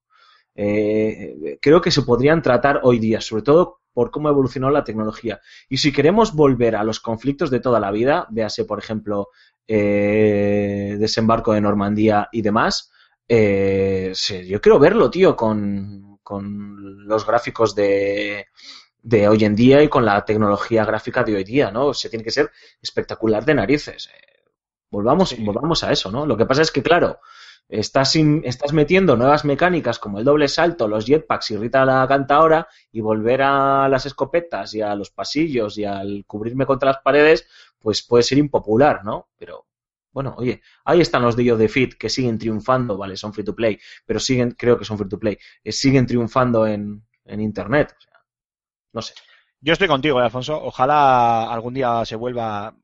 A la Segunda Guerra Mundial me encantaría, porque es un tema que siempre me ha, me ha chiflado y como tú bien dices, hay un montón de capítulos que, que pueden desde tocar porque no han sido tocados en anteriores juegos hasta retomar porque con la tecnología actual se mostrarían espectaculares. Como tú bien has dicho, el desembarco en Normandía, se me, se me ocurre el, el ataque a Pearl Harbor, que eso sí, no se ha visto hay mil- hay. Hay cosas, efectivamente. Lo cual, eh, yo creo que esto eh, al final ha sido solo un tráiler y es el Call of Duty todos los años. El ataque a Pearl Harbor que iban a hacer los soldados norteamericanos. O sea, es un juego de 10 horas corriendo en busca de refugio. No, no, no, quiero decir, eh, como hizo Medal of. Honor eh, European Assault, que la primera parte del, del juego, la primera misión, era el ataque a, a Pearl Harbor. No te estoy diciendo que solo se basen Ah, en el vale. ataque a, a Pearl Harbor, pero si Michael Bay sacó dos horas y media de película, Call of Duty te saca una trilogía, solo del ataque a Pearl Harbor. Simulator en plan Dear Esther, pero, pero en guerra. bueno, Un chicos, yo creo que Home en Pearl Harbor, tío. ya estamos. Ya- En el fondo, Alfonso, a ti te gustan los simuladores de caminar y no me digas que no. Yo estoy esperando el Semue Pearl Harbor. Como irse del Call of Duty Black Ops 3 al Shenmue Pearl Harbor Abuelo del protagonista de Shenmue, piloto del ejército japonés. y, y luego todo esto junto con Halo y con Star Wars. Bien, up ahí. Un pin para Level Up. Eh, bueno, dicho esto, solo ha sido un tráiler. Yo creo que no da para, para más. Bastante nos hemos enrollado con Call of Duty. A mí me genera mis dudas, ya veremos. Y ya habrá tiempo de, de ensalzarlo, de tocarnos, de no tocarnos, de ponerlo a parir o de pasar del como de, de la M. Ya se verá. Vamos un, con, un po- con otro poquito más de, de música y volvemos ahora con el a qué estamos jugando.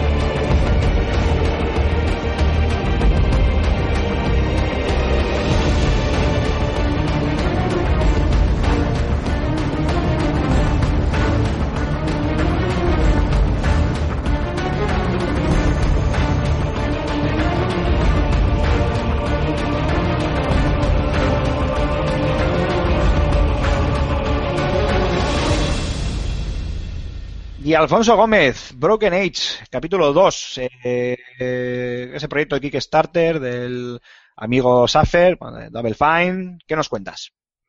Bueno, em, estoy jugando a, a este acto 2, que como sabéis, este Broken Age se financió en Kickstarter, pedían creo que 300 mil dólares y acabó eh, recaudando más de 3 millones de, de dólares con, de fans locos de las aventuras clásicas de LucasArts y de Tim Schafer, eh, premio honorífico del Fan Sirius, por cierto. Em, eh, y que de repente, eh, de la noche a la mañana, el bueno de Tim y la buena de Double Fine anunciaron que mm, por problemas de desarrollo tenían que partir el juego en dos partes, eh, que no había que preocuparse de la gente que eran backers o la gente que había comprado el juego en Steam, eh, no tenía que hacer otro pago extra, sino que llegaría con un año de, diferencia.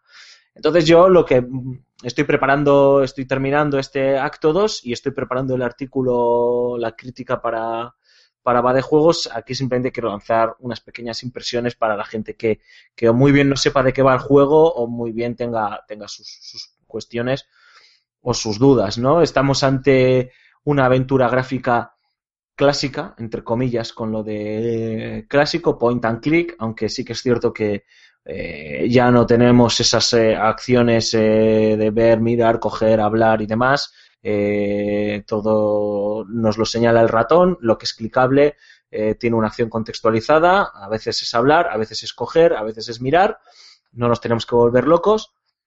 Los puzzles son bastante sencillitos, aunque sí que es cierto que algo que se criticó en la primera parte de este Broken Age, en este primer acto, era que eran bastante sencillitos.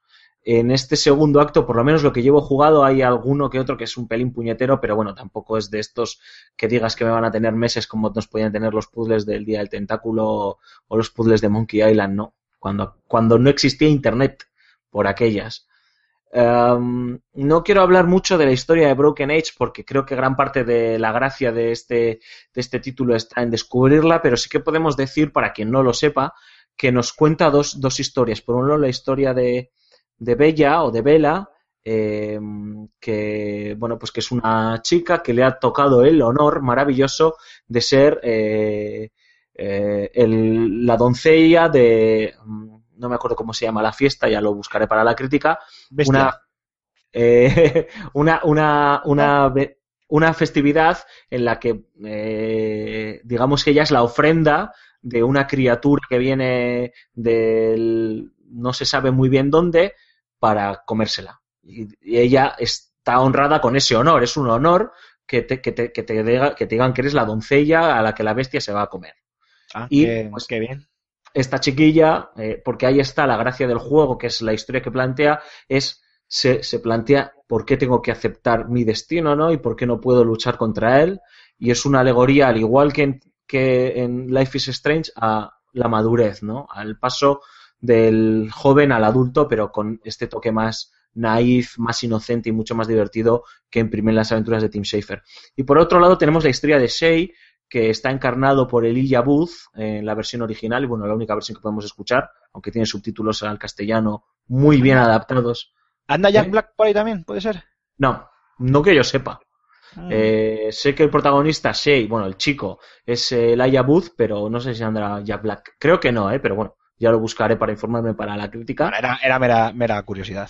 Y bueno, la historia que nos plantea la historia de Shay es un chico que se ha criado eh, en una nave espacial, eh, no ha, ha conocido contacto con ningún ser humano y hay una inteligencia artificial que es la inteligencia madre que se encarga de cuidarle y de crearle todas las rutinas diarias y la palabra aquí rutina hay que entenderla en, en su máxima expresión porque siempre haces lo mismo.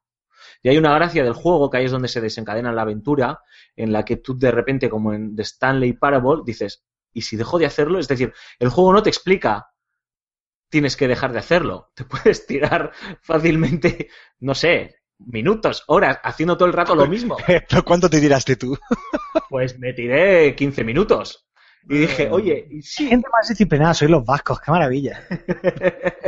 sí, sí, yo de- a mí me decía, hay que ir a desayunar, voy a desayunar. Ahora tenemos que ir a rescatar a la nave que ha desaparecido porque te mandan como misioncillas, ¿no? La, tu- la inteligencia artificial madre te, te lanza una serie de misiones. a La nave que ha caído en el planeta del chocolate. Y entonces pues tú vas ahí al planeta del chocolate y tal, y otra vez, y otra vez y tal. Y final, no hacer, porque yo si estoy sentado no me levanto ni para dormir. pues Tú a- eh, a Planeta del Chocolate fuiste y no volviste con las manos vacías, me parece a mí. eh, ¿eh? no, no, Ves tú ahí sí que tengo una motivación extra. efectivamente. Y, y Estamos al final, comida, ¿verdad? Sí, Hola, sí, sí, por supuesto, por supuesto. Hola, mamá. Ah, estamos hablando solo, única y exclusivamente de ese dulce traído de América, de las Américas, llamado chocolate. Nadie piense en ninguna otra cosa y mucho menos en sustancias estupefacientes. Continúe usted, señor Señor. Alfonso. Bueno, pues eso, al final tú te cuestionas y ahí es donde arranca la, la historia, ¿no? Y es una historia, eh, por lo que, por lo menos el primer acto y lo que estoy viendo del juego es eso, ¿no? Es cómo nos, cómo eh, la capacidad de decisión que tenemos como seres humanos y por qué es interesante que nos cuestionemos algunas cosas que siempre nos vienen dadas y luego esa maduración, esa evolución, ¿no? De adolescente a, adulto, ¿no? Está muy bien, eh, es un juego muy bonito, ya voy a, voy a agilizar y voy a terminar para que no se nos haga largo. Es un juego muy bonito que, que, que encarece, o sea, recomiendo encarecidamente que si podéis jugar con alguien que no le gustan los videojuegos al lado, lo va a disfrutar, porque es que es una delicia a nivel visual y sobre todo es una delicia a nivel sonoro. Las bandas, la banda sonora es, eh, la tengo que encontrar en iTunes para comprármela, porque es que, porque es que es eh, impresionante. El acting está muy bien y pues eh, no tiene su humor tan exagerado de, de los Monkey Island, los del Día del Tentáculo, Green Fandango, incluso eh, para hablar de la etapa de Double Fine ya pura y dura de cómo se llamaba el juego de Jack Black, que era no- Brutal Legend, Es, es, un, es un humor muchísimo más naif y más inocente, pero merece mucho la pena. Muy rico, muy recomendable. La banda sonora, eh, el dato es de Peter McConnell, que es el compositor de Sly Cooper. Pues mira, eh, hace un trabajo espectacular. Y ya termino. Ya lo he mencionado antes al inicio del programa. Recomiendo muchísimo, si os gusta, eh, os gustaría de saber cómo se hace un videojuego, ver el documental está en YouTube de forma gratuita. Cada semana están actualizando, creo que van por el 19. Ver el documental eh, Double Fine Adventure, que es todo el proceso desde que se hizo la campaña de Kickstarter hasta que se ha lanzado el juego, todo el proceso creativo, los pitching, las peleas internas, incluso los despidos que hubo con todo el drama humano y el drama cinematográfico que se le da a la historia, porque os da una visión diferente de, de, en este caso, de este proyecto, pero sobre todo de lo que hay, implica hacer un videojuego, ¿no? Y los sacrificios que hay detrás. Y evidentemente esto es un enorme trabajo de comunicación por parte de, de Double Fine, que, que, que es todo lo contrario que está haciendo Konami en- con, con el problema que tiene. Alex, Eres- me callo. Eres un jodido gafapaster. Ay, madre mía. Bueno, ah, te haremos caso. Yo ese documental me lo quiero ver. Poco a poco. Que Son muchos capítulos. Antonio Santo, te toca eh, con ese. ¿Cómo se pronuncia? Es Hex. Bueno, en, en inglés Hex, eh, si lo quieres decir en español, pues ex y ya está. Tampoco... Ex, como mi exnovia. Ah, uh, chistaco, venga. Es festival del humor hoy. Por Dios, que vuelva Raúl, que hoy sin Raúl esto no es lo mismo. Se le da mejor lo de ese alivio cómico. Sí, sí, sí, madre mía. No, sí, yo alivio poco. Ot- Otro tipo de alivio en todo caso. Vamos, sí, hable- hablemos de Hex.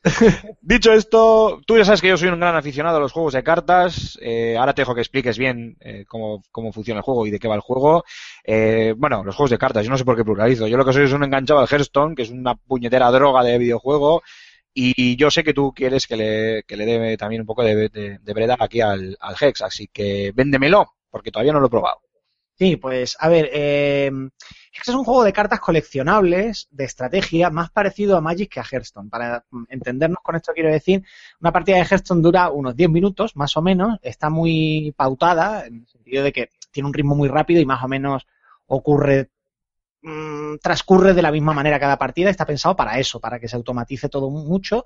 Tiene un mazo muy pequeño, de muy pocas cartas, para que tú tengas muy bien medido cuántas, cuáles son tu- tus combos más importantes, tus criaturas y tal. Mientras que en Hex eh, eh, está pensado para que las partidas sean más largas, de mayor profundidad estratégica, de mayor complejidad. Puedes tener mazos de a partir de 60 cartas, con lo cual imagínate la cantidad de cosas que puedes meter ahí es mucho más alta. Un sistema de juego más parecido a Magic, es decir, tú no tienes una cantidad de mana cada turno, sino que tienes que ir sacando recursos, en este caso no son tierras, son fragmentos de, de cristales, que te permiten luego invocar conjuros, invocar criaturas. Y la particularidad que tiene el juego, aparte de, de que no hay, eh, francamente, muchos juegos de cartas más parecidos a los juegos de cartas de mesa tradicionales eh, que se puedan jugar por internet, la particularidad que tiene el juego, como decía, es que pretende ser una fusión entre el concepto de juego de cartas y el concepto de juego de rol online. ¿Por qué?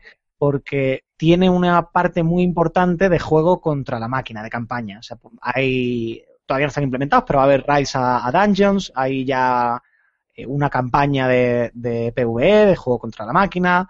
Eh, tú encarnas a un campeón al que le puedes poner piezas de inventario, eh, que va subiendo de nivel y va desbloqueando nuevas habilidades. Eh, se va a poder hacer también combate entre varios personajes contra la máquina. Eso por un lado. Y por el otro, pues bueno, eh, a quien le guste el deporte electrónico y, y le guste jugar también, es una oportunidad excelente de ser uno de los primeros. Porque es un juego nuevo, la empresa está apostando muy fuerte por él. Hay ya convocado un torneo mundial con 100.000 dólares de premio, que no está nada mal. Es Y- un buen pico, es un buen pico. Es un buen pequito, yo creo que para comer un par de días me da. Y, Aquí en Bilbao por una ronda de potes, ¿eh? Tampoco te creas tú que da para mucho más. y, y eso, claro, que quien quiera entrar en, en intentar competir, ahora es un gran momento, porque no- la competencia no es tan feroz, no hay gente que lleva ya jugando un montón de tiempo, que tiene grandísimos mazos. Entrar en Hearthstone al principio puede ser un poco apabullante, porque tú empiezas a jugar y la gente te saca unas cartas que se te queda una cara de imbécil tremenda.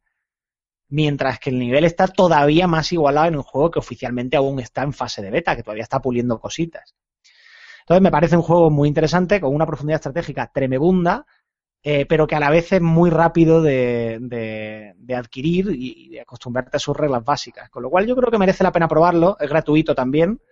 Eh, luego te puedes gastar dinero en comprar cartas o no. eh, O sea, free, free, free to play, ¿no? Exactamente, y aparte pues siempre tienes, si no te apetece competir contra nadie, pues tienes eh, unas opciones estupendas de juego contra la máquina que a mí, yo básicamente a lo que me estoy dedicando, ¿eh? a mí no me gusta mucho el juego competitivo.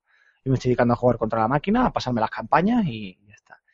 Y una ambientación de fantasía épica, en en plan Reinos Olvidados, ¿sabes? De Dungeons and Dragons, pues bueno, cabe que tampoco he inventado la pólvora, pero que resulta entretenida. Eh, para alguien novato, como es mi caso, que al final los juegos de cartas a los que me limito, ya lo he dicho, es el Hearthstone. Por ejemplo, Magic a mí me queda muy, sobrado. ¿Cómo es la curva de dificultad? ¿Me lo recomendarías? Dirías, "Ah, pues si solo has jugado a Hearthstone, quédate en el Hearthstone. O dirás, no, pruébalo, porque te va a ir enganchando. hablando con el director de comunicación del, del juego, me decía que, eh, que a ellos les gusta mucho Hearthstone también, que dentro del género de cartas coleccionables, que ellos ven eh, Hearthstone como un aperitivo de lo que es el género en sí. Entonces, si te gusta Hearthstone, saltar a Magic o a Hex, por ejemplo, es dar un paso más en complejidad. ¿Qué quiere decir esto? Hombre, em- es evidentemente más complejo, tiene una mayor profundidad, pero tú ya tienes las bases eh, jugables, digamos. Es como si pasas de, yo qué sé, pues de estar jugando al fútbol con tus amigos los domingos a decir, venga, me voy a apuntar a una liguita de, de mi pueblo. Pues hombre, Y- es un poquito tampoco es que sea disparatado. Se pilla rápido, ¿eh? Tenemos eh, ya alguna guía en de juegos y un vídeo de, de gameplay que en, en 10 minutitos pillas las reglas y ya puedes empezar a jugar. A partir de ahí ya descubrir las cartas, que hay un montón. Y ya que es un juego así que acaba como de caer a la tierra, ¿quién está detrás de, de este Hex? Pues ¿Quiénes son eh, una gente. Sí, sí, una gente que curiosamente tiene mucho que ver con Hearthstone en cierta forma, porque fueron los creadores, son Cryptozoic Entertainment, que fueron los creadores del juego de cartas coleccionables de Warcraft previo a Hearthstone. Ah, Bueno, no, miento, no fueron los creadores, miento, miento, me equivoco. Eh, fueron los que tuvieron la licencia para desarrollarlo durante los últimos 3-4 años de vida del juego. Los creadores fueron otra empresa, me he equivocado. Pero tienen mucha experiencia en, en juegos de cartas, tienen un catálogo de varios juegos de cartas coleccionables y han hecho muchas cosas de juegos de mesa y tal. Es una gente con mucha experiencia en esto. Lo que hicieron fue, mientras estaban con los últimos coletazos del juego de cartas de World of Warcraft, empezaron a idear el proyecto de Hex y al fin, poquito antes de que se discontinuara el, el WoW de cartas, sacaron un, pro- un proyecto de, de Kickstarter, de crowdfunding, que de hecho sigue siendo, creo recordar que el undécimo más rentable de la historia del crowdfunding de videojuegos. Joder. Siendo 300 mil dólares y sacaron no sé cuántos millones, no recuerdo ahora mismo, pero La una peña, cifra- o sea, la, la peña en los crowdfundings, o sea, ponen pasta, pero como si no hubiera un mañana. Es una es, es- es increíble. Oye, ¿por qué no hacemos un crowdfunding para Level Up? Que nos forramos. Porque entonces nos daríamos cuenta de, de hasta qué punto no nos forramos. Efectivamente. ¿Hasta qué punto solo nos escuchan nuestras madres? Le Hola, ahí mamá. a- le Eh, a- que- a Rulo. Qu- Quiero haceros una pregunta, chicos. Eh, hablando, cambiando de tercio y es yéndonos a Hearthstone.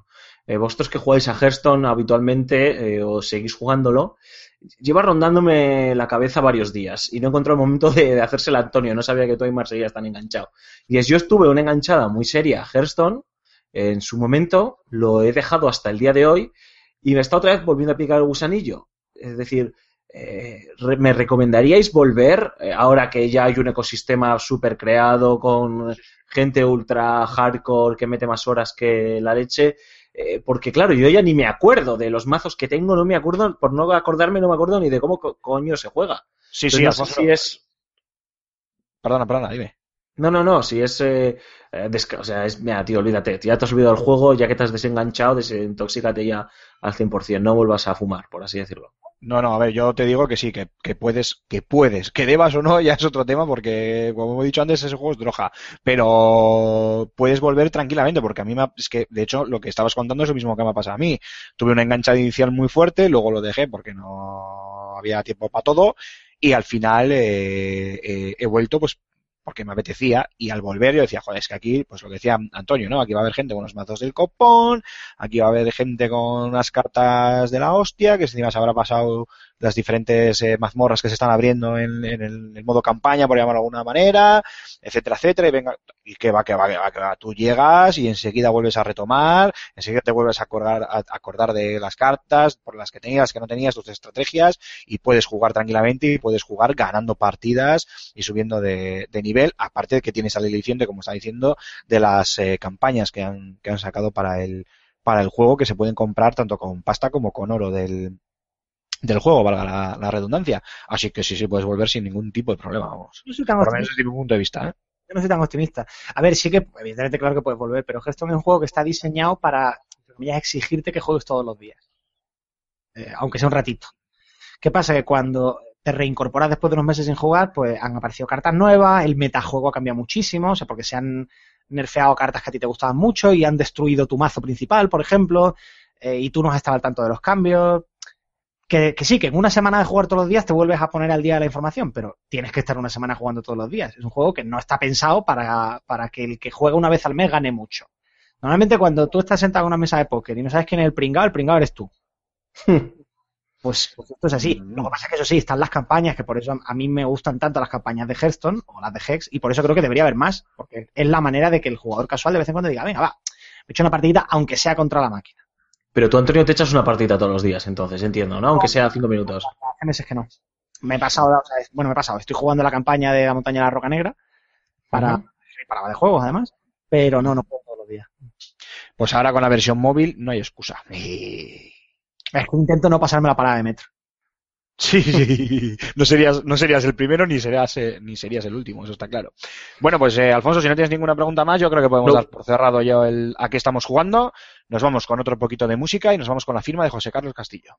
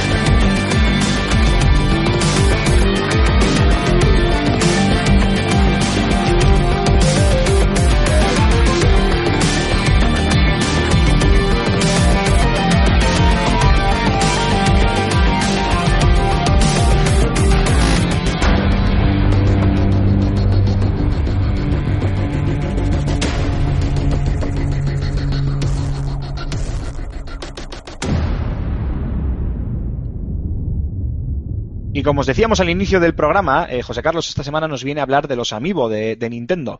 Ese, bueno, pues ese nuevo producto, ese nuevo juguete, figurita, como queráis llamarlo, con los diferentes personajes de Nintendo, que, bueno, parece que se agotan antes de salir. Nintendo dice que es, pues, por problemas de logística, problemas de pre- supuestas problemas de previsión de ventas en los que no querían que les pasase como con la Wii U y hay quien dice que es para convertir el producto en un producto elitista y que la gente pues bueno se pegue por ellos no que haya una especie de, efecto droga que todo el mundo lo, lo quiera y haya pues eso auténticas masacres en las tiendas eh, para conseguir uno. Así que vamos a escuchar qué nos tiene que decir José Carlos. La tensión aumenta con cada nueva tanda de figuras anunciada. Nintendo no imaginaba, ni en sus mejores sueños, semejante acogida para su nueva línea de negocio. Skylanders y Disney Infinity sentaron precedente, pero lo de los Amiibo ha superado cualquier expectativa. No importa si entras en una tienda especializada o a unos grandes almacenes, la cantidad de muñecos disponibles será igual a menos cero. Los comercios en línea ya ni se atreven a habilitar campañas de reserva, y cuando lo hacen, apenas permanecen activas unos minutos. ¿Por qué la oferta no se adapta a la demanda? Me comentaba una responsable de Nintendo España, cuando los Amiibo acababan de llegar al mercado, que todo se debía a una falta de previsión. No querían saturar las tiendas con figuras que no fuesen a venderse, sobre todo considerando la base instalada de Wii U. Pues bien, han pasado los meses y por algún motivo las previsiones no se han incrementado. Asegura los directivos que es problema de las distribuidoras, errores de logística ajenos a la compañía. Muchos piensan más bien que a Nintendo le interesa mantener esa falsa sensación de carestía, incrementar hasta lo asfixiante la necesidad de sus incondicionales. Sea como fuere, el asunto ha derivado en una especulación atroz, de forma que los personajes más agotados se venden hasta por seis y siete veces su valor. Incluso las propias tiendas lo suben de precio, sabedoras de que siempre habrá algún desesperado dispuesto a pagar 50 euros por una figura. Mientras los de Kioto se deciden a poner remedio, si es que llegan a hacerlo, unas pocas tiendas han tomado la determinación de limitar el número de unidades por cliente. El único, al fin y al cabo, que sale perdiendo. Y es que, si uno analiza fríamente la cuestión, ¿merece la pena tanto alboroto por una colección de plástico? Se trata de personajes carismáticos, que todos queremos ver en nuestras estanterías, desde luego, pero deberíamos plantar cara ante una estrategia que raya lo abusivo. Por no hablar de la utilidad real de los amiibo, meros desbloqueadores de contenido adicional. Decidme acaso, si emplearlos llega a marcar la diferencia en alguno de vuestros juegos para Wii U o 3DS. Interpretaré vuestro silencio como una negativa.